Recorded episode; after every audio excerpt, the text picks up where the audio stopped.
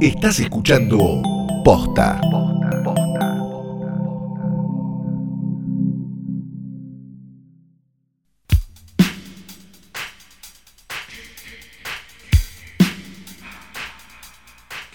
Buenas noches, buenas tardes, buenos días o lo que sea que coincida con este momento especial del universo en el que le diste play a esto que es un nuevo capítulo de Hoy tras Noche Diario. Mi nombre es Fiorella Sargenti.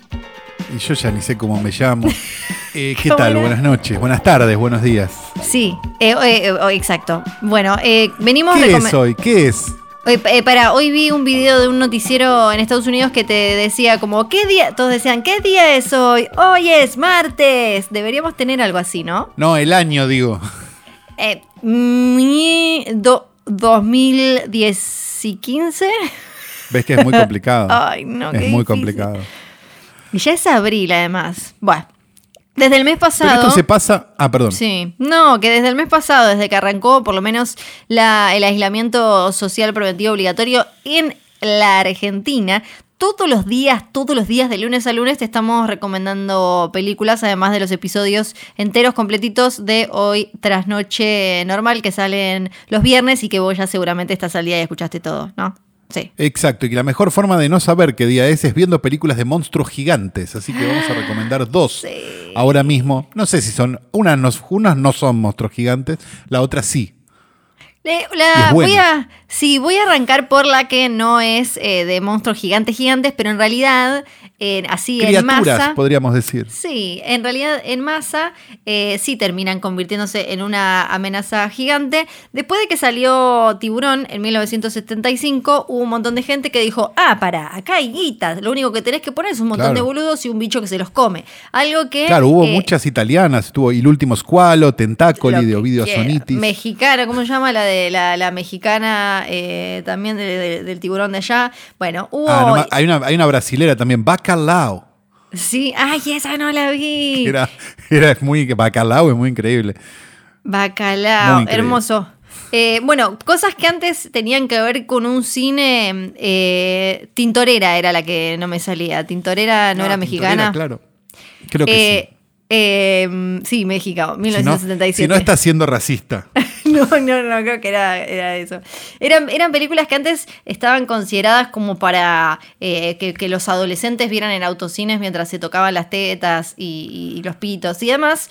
Pero de golpe, después de Tiburón, era como, uy, acá hay un montón de plata. Entonces salieron todos a hacer películas eh, similares. Y entre todas esas apareció una en 1978 que era una comedia Para, para, para, de... Sí. Soy, soy, soy Fantino. Para, para, Sí. para, para. Sí, sí, sí. Y entre toda esa gente, uno que dijo voy a hacer guita fue Roger Corman. Esto es muy Pero importante. porque él lo que, lo que Corman dice siempre es, eh, de golpe, las películas que yo hacía por 2 pesos con 50, mientras todos me miraban mal, las estaban haciendo George Lucas y Spielberg y se hacían un montón de guita. No, yo también acá quiero. Entonces, obvio, él siguió... Recordemos Roger Corman que cuando ya grande, ¿no? Todavía Sí. cumpleaños ayer o antes de ayer. De hecho, 92, 93 años, no sé cuántos años tiene Oh. Me parece hermoso. Eh, ¿Cómo se llama? Eh, cuando salió Jurassic Park. Sí. Él sacó una directo a video que la filmó en un fin de semana que se llamaba Carnosaurus Park. sí, sí. Él es el padre de, de todo eso Que y... estaba filmada literal con los dinosaurios esos que venden en el bazar ahí en la calle Junín en Once. Claro, ay, son hermosos. esos. Y no son tan baratos ahora, ¿eh? Ojo No, eso. ya no. Era un Eh, muy buen lugar, pero ya bajó mucho, subió mucho el precio. En 1978, entonces, eh, Corman produjo una película dirigida por un tal Joe Dante que se llamó Piraña. Piraña eh, apareció en 1978, pero después nos siguió dando, siguió dando un montón de, de magias. Lo tuvo a James Cameron dando vueltas por ahí. No me acuerdo si a Jennifer Aniston o a quién también, eh, eh, como cara más o menos conocida. Claro, Piraña 2 creo que es de, es de Cameron, ¿no? Estoy casi segura que sí. Casi ya- segura. De hecho, la- le- gracias a Piraña existe Gremlins, dicen, porque Spielberg vio Piraña y quiso laburar con Dante. Que es la misma Ah. razón por la que dicen que Spielberg vio eh, la masacre de Texas y quiso laburar con Toby Hopper. Bueno, ahí se, se equivocó un poco. Ahí- ahí pero, obligado. pero igual seguimos Sí. creyendo que, que Paul Treves la dirigió Toby Hopper. Sí, sí, sí, sí. Piraña 2, sí, eh, la, la dirigió James Cameron, pero también ahí tuvo como otra ayudita. Vinieron muchas pirañas. Después, la, la del Y 78... no va que en 2010, hay que, hay que hacerlo rápido este capítulo, Flor. Es verdad, y no verdad, va que en verdad. 2010 hacen Sí. la 3D. Eh, Exacto, la de 1978, recontra ultra recomendada ya desde el póster, es increíble. Pero en 2010 salió una versión 3D de un muchacho francés que se llama Alexandre Aja, le vamos a decir, eh, Ajá. que él, él venía de hacer cosas bastante deformes y torturaditas, se metió con Alta la tensión, marca... gran película. Claro, un, enfermito, un enfermito muy adorable.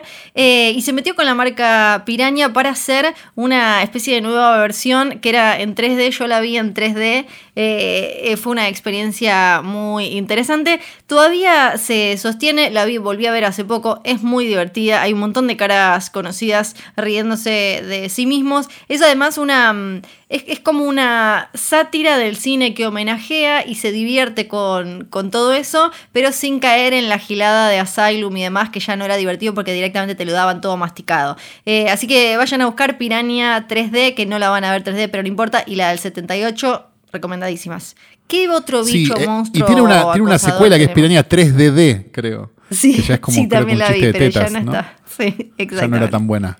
Y vamos a recomendar una película japonesa del año 95 porque eh, vale mucho la pena. La película se llama Gamera Guardián del Universo o Gamera Guardian of the Universe. Es de Yutsuke Kaneko. Este, y básicamente es la vuelta de Gamera al cine. Gamera, para los que, para los que no sepan todo este escenario, lo voy a explicar más o menos rápido. En Japón hay varias costumbres, ¿no? Por ejemplo, no sé, comprar este, bombachas usadas de colegialas en máquinas expendedoras y también Es real, este, sí. películas de Kurosawa y también este, películas de monstruos gigantes que ellos llaman Kaiju Gas. Los Kaiju Gas durante muchos años estuvieron dominados por un solo estudio que era Toho, que era un estudio que está desde los años 50 y que tiene a Godzilla como principal figura, digamos, y después toda la- todas las iteraciones de monstruos que fueron apareciendo junto a Godzilla, no sé, Rodan, King Ghidorah, este, Motra, etc. El punto es que había otro estudio que competía con Godzilla, que era Daiei. Daiei tenía su propio Godzilla, que era Gamera. Gamera es básicamente una tortuga gigante que puede volar. La es una tortuga grande como Godzilla, pero además vuela. Exacto, pero vuela de la manera más mágica que vos te puedas imaginar, porque no sé si tuviste tortuga alguna vez, ahora está prohibido, pero cuando nosotros éramos chicos se repodía.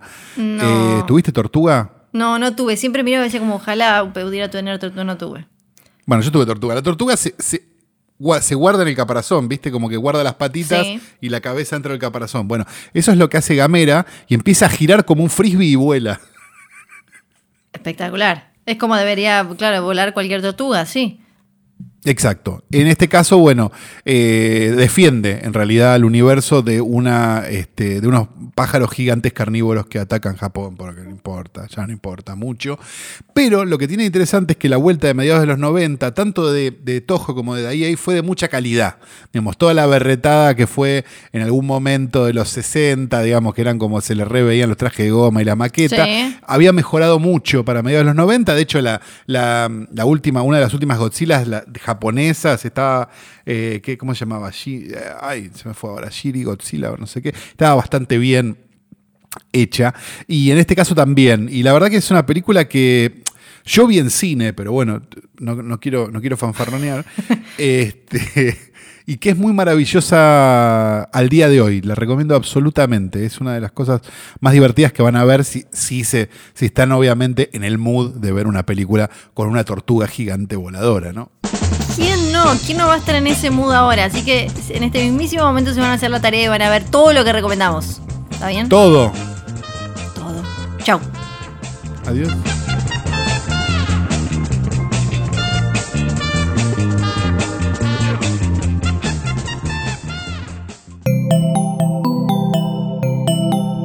Estás escuchando Posta.